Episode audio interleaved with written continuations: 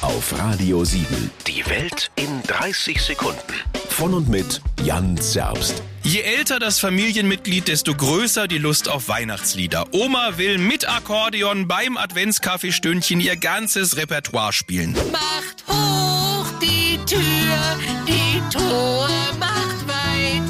Die Eltern musizieren ja eher so passiv. Äh, Alexandra, spiel Michael Bublé. Und zwar bitte lauter als Oma. Let it snow, let it snow, let it snow. Und die Teenie-Kinder spielen auch im Advent wesentlich schlechter Flöte als Call of Duty.